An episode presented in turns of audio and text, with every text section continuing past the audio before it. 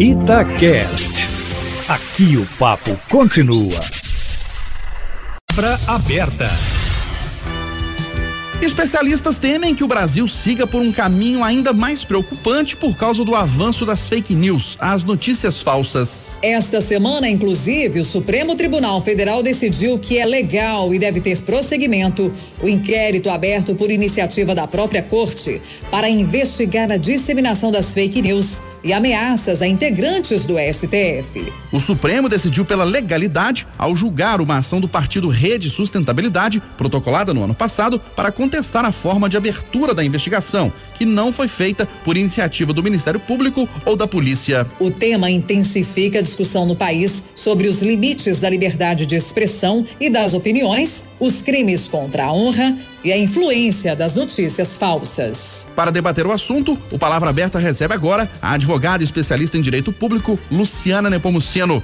Bom dia, doutora Luciana, obrigado pela presença. Bom dia, Eustáquio, satisfação toda minha de estar aqui com vocês nessa manhã. Bom dia, professor. Obrigada pela sua presença aqui no Palavra Aberta. Vamos dar as boas-vindas também a Marcílio Lana, jornalista e mestre em ciência política pela UFMG professor do UniBH e jornalista da UFMG, integrante do grupo de pesquisa de interconexões intermediáticas, também da Federal. Seja bem-vindo ao Palavra Aberta, professor. Bom dia. Eu que agradeço o convite. Bom dia para você, Kátia. Bom dia para você, Eustáquio, Luciane e, claro, né, os nossos ouvintes e as nossas ouvintes aí. Começando com a doutora Luciana Nepomuceno, qual é o limite entre liberdade de expressão e opinião?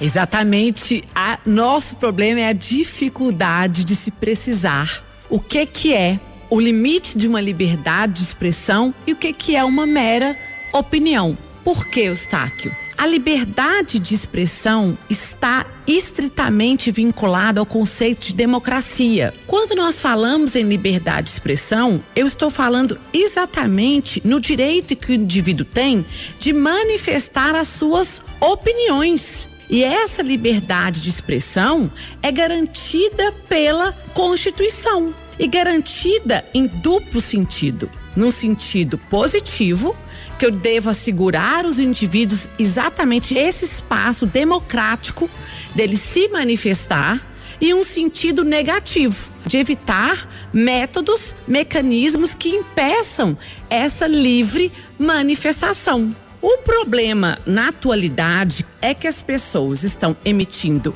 opiniões e essas opiniões, que na verdade não se revestem, não se caracterizam como fatos, uma mera opinião, um sentimento subjetivo, está sendo rotulado, aí já vamos introduzir um elemento aqui na nossa conversa, como uma notícia falsa, como uma fake news, e eu estou tolindo esse direito das pessoas se manifestarem, de se expressarem por meio de uma opinião.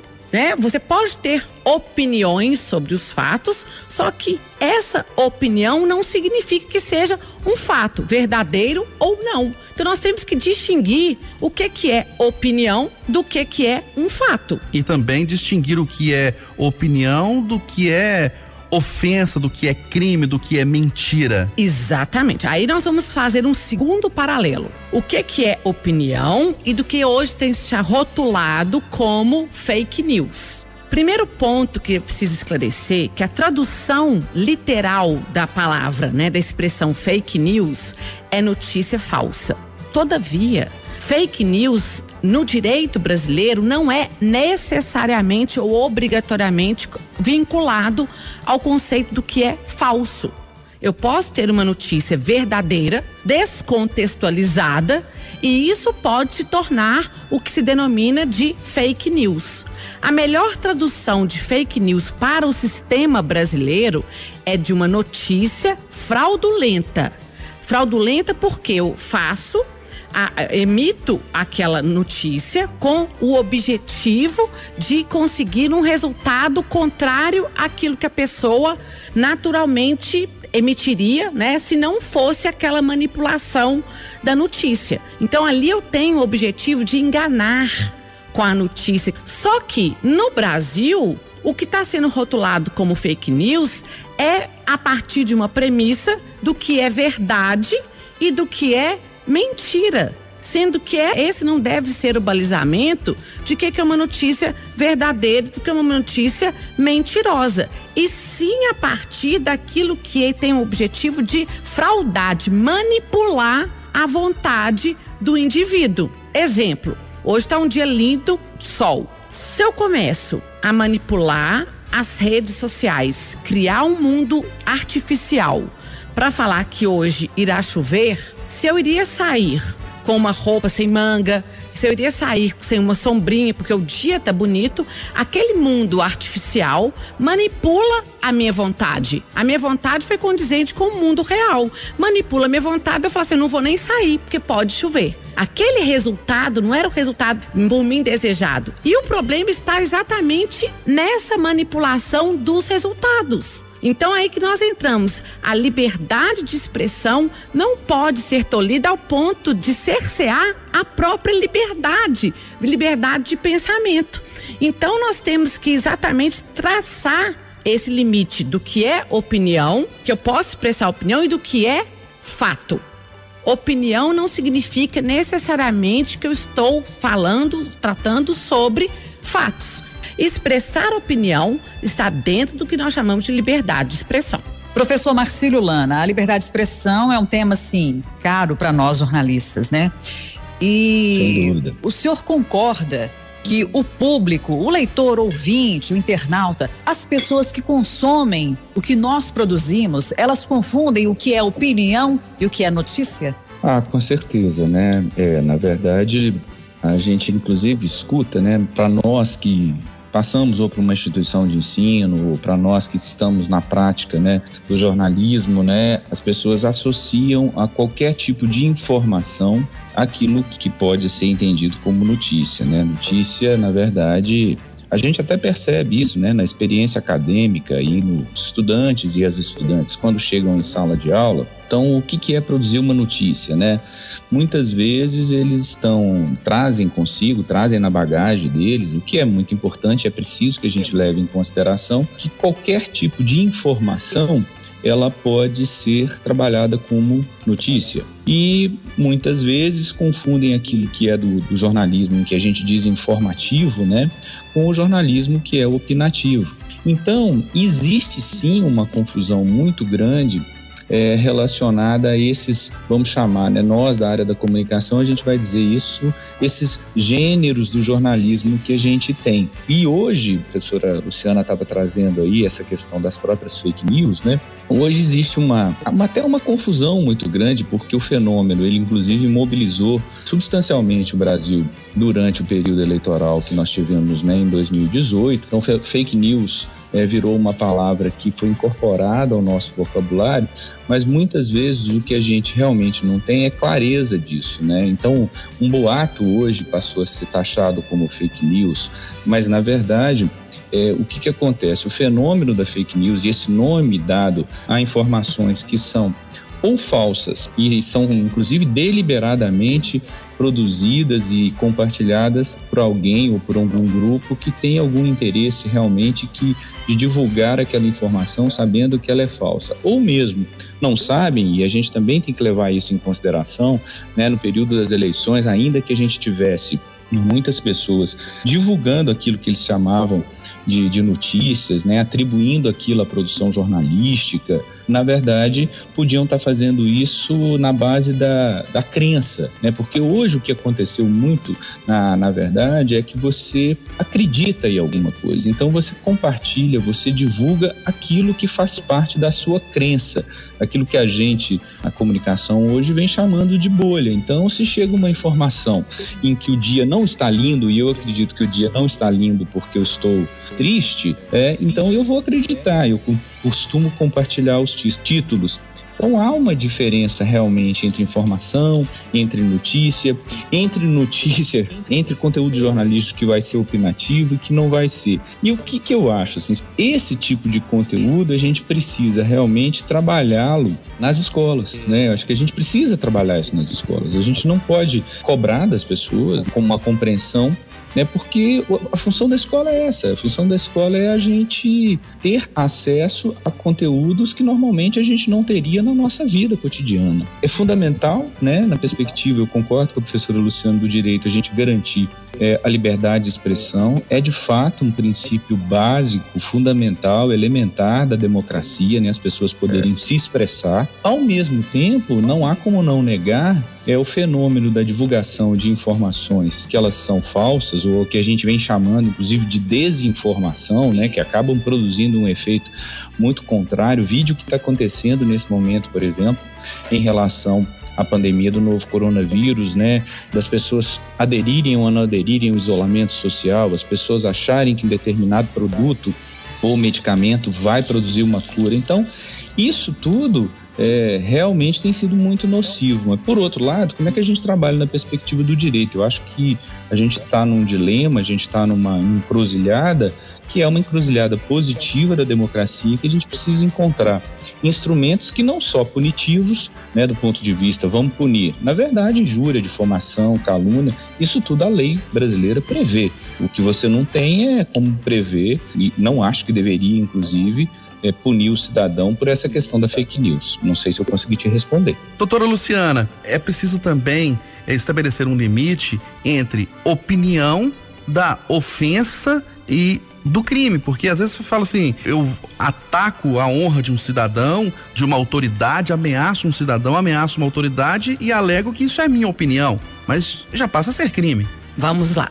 Até aproveitando a fala do professor Marcílio, eu vou responder a sua pergunta, Eustáquio. Dentro do nosso sistema brasileiro, não existe ainda a criminalização das notícias fraudulentas, das chamadas fake news. Existe um PL 2360. Projeto de lei. É um projeto de lei que está em tramitação. O que nós temos hoje, e como o professor Marcílio bem pontuou, são crimes contra a honra. Para o nosso sistema jurídico é irrelevante a verdade da mentira.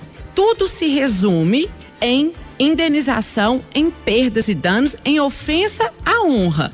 Então, se eu vou e falo e fa imputo falsamente uma conduta, um crime a alguém, eu estou ali praticando um crime de calúnia. E por isso, por essa ofensa à honra, é que eu vou ser penalizado, tanto civil quanto criminalmente. Então existe esse vácuo legislativo que é necessário de ser regulamentado para que nós tenhamos a punição exatamente dessas condutas e dessa divulgação das notícias fraudulentas. Qual é a, o meu receio? É de se punir a própria vítima. Em qual perspectiva? Dentro de uma mídia tradicional, vamos falar de jornal, das rádios, você tem aqui um produtor de conteúdo, vamos pegar aqui a Rádio Tatiaia, produtora de conteúdo, e eu divulgo as informações que eu entendo relevantes para aquela coletividade. Aí a coletividade vai dar audiência para o programa e ele se retroalimenta. Com as redes sociais, com a internet, eu tenho vários multiplicadores de conteúdo. Então eu vou ter várias pessoas que vão replicar os conteúdos sem saber desse critério se é se a origem é verdadeira ou não e que muitas vezes replicam conteúdos que não são conteúdos verídicos, que muitas vezes são conteúdos ofensivos, mas que eu estou replicando porque eu fui manipulado por conta de um meio virtual artificial que me levou àquela crença. Então, a linha que nós temos que ter é tão tênue. E aí, porque a gente tem que dar sempre prioridade à liberdade de expressão, tal como está na nossa Constituição, porque senão eu vou penalizar a vítima daquela informação, que muitas vezes não é informação correta. Daí a importância, repito, da imprensa, do jornalismo, que frente a esse novo panorama, ele, assim, a meu sentir, Eustáquio, tem que assumir uma nova postura. Que não é mais dar o furo da reportagem, é exatamente de verificar a veracidade daquela informação antes de divulgar. E agora imagine isso, uma perspectiva onde todos nós somos replicadores do conteúdo. Como é difícil traçar, né, esses, traçar esses limites. Professor Marcelo, então vou fazer duas perguntas para o senhor. O senhor concorda e acha que é possível criminalizar as fake news ou essa tentativa de criminalizar as fake news esbarra no direito à liberdade de expressão? E a outra é: o senhor concorda com a sugestão da professora Luciana de que nós jornalistas precisamos mudar a postura? E nesse caso, de acordo com o que ela sugeriu, a gente não vai passar a ficar desmentindo fake news em vez de produzir conteúdo próprio? Boas perguntas, né, Kátia? Na verdade, boas perguntas, né? Brincar com vocês aí, essa aí tá valendo quantos milhões de dólares, né? Mas olha só. Eu vamos, só provoquei, viu, gente? É, nossa, que, que boa provocação, mas vamos lá. Bom, não, não creio que o jornalismo ele deva assumir né, a função da agência de checagem. Né? Então, quando a Kátia coloca essa questão, né, nós vamos, de certa maneira, restringir a atuação do jornalismo a, ao processo de desmentir fake news. Eu acho até que não.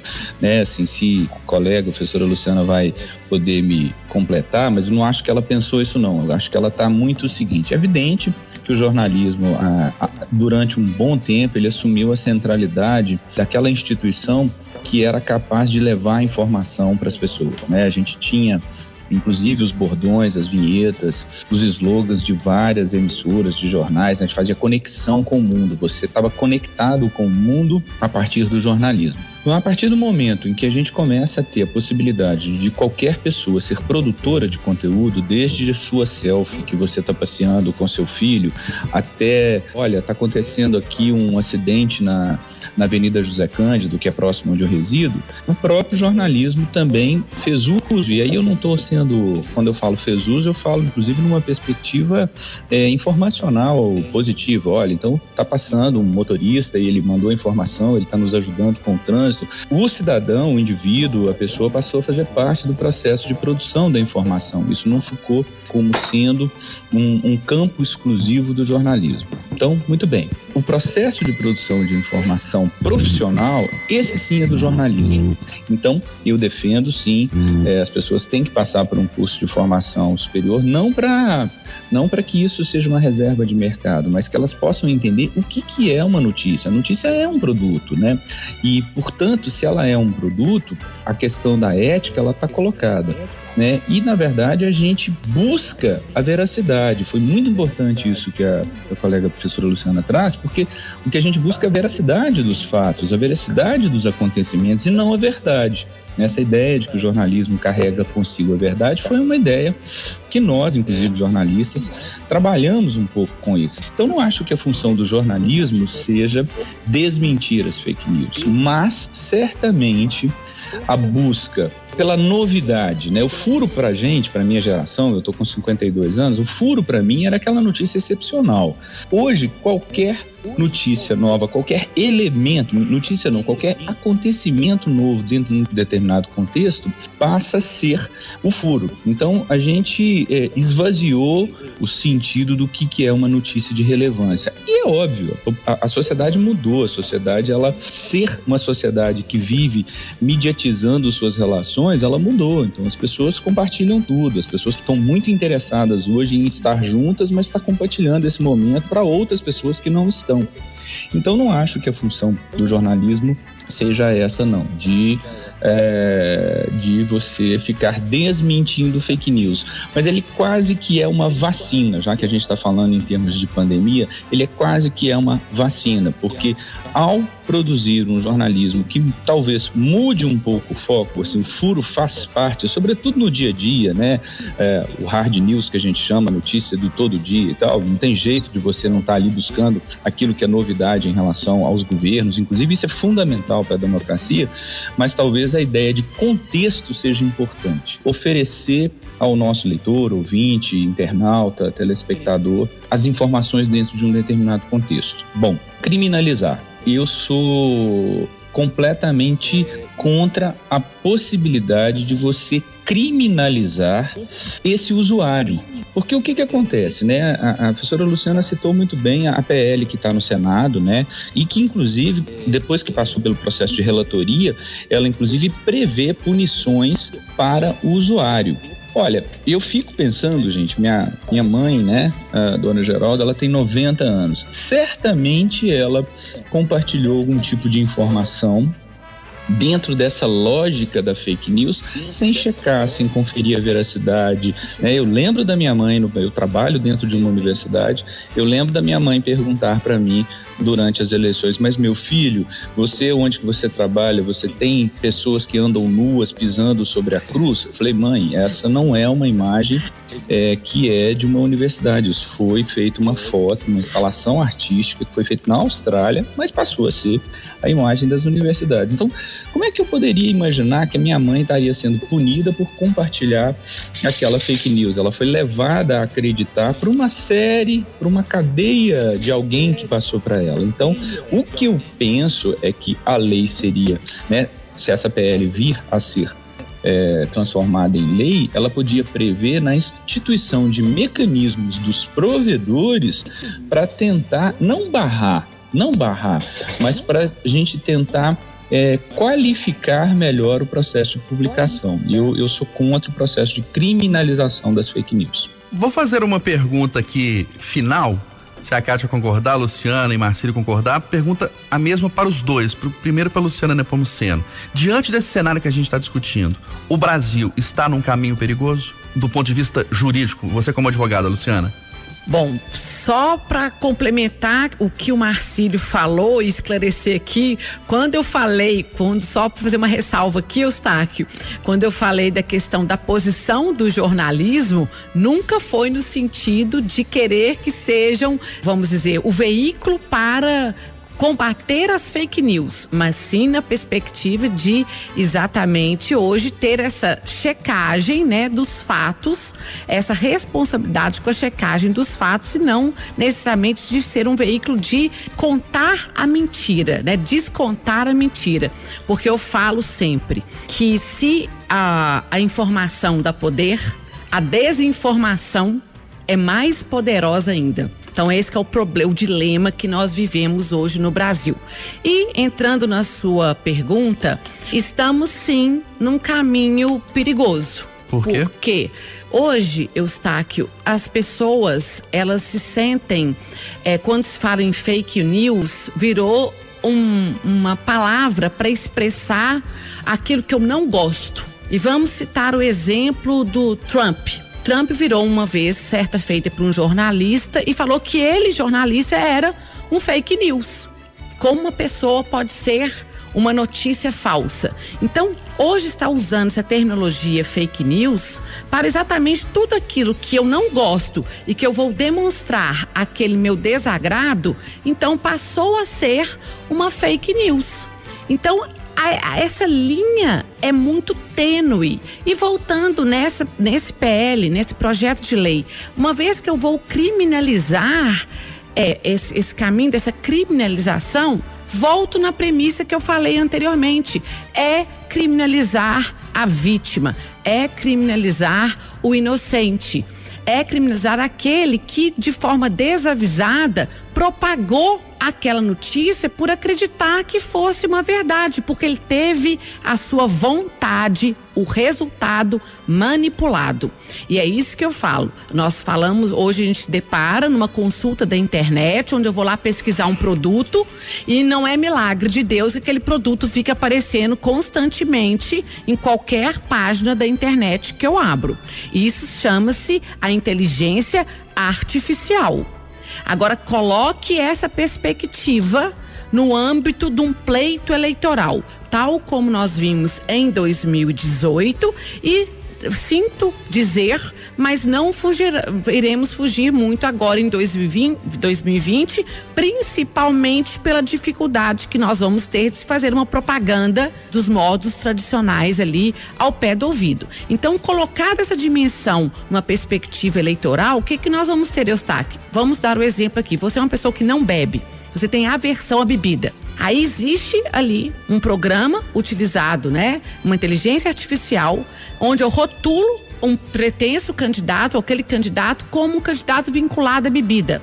Sendo que isso foi uma produção artificial, uma produção de uma exatamente de uma fake news. Você provavelmente não vai votar naquela pessoa e nunca votará, porque você teve a sua vontade manipulada. Então nós estamos hoje num terreno né, num terreno da internet que eu falo que é sem fronteiras, né, sem limites, no qual há essa dificuldade de nós exatamente estabelecermos esses limites. O limite do conteúdo, o limite da liberdade de imprensa, o limite da liberdade de expressão e principalmente porque a nossa Constituição não permite a censura.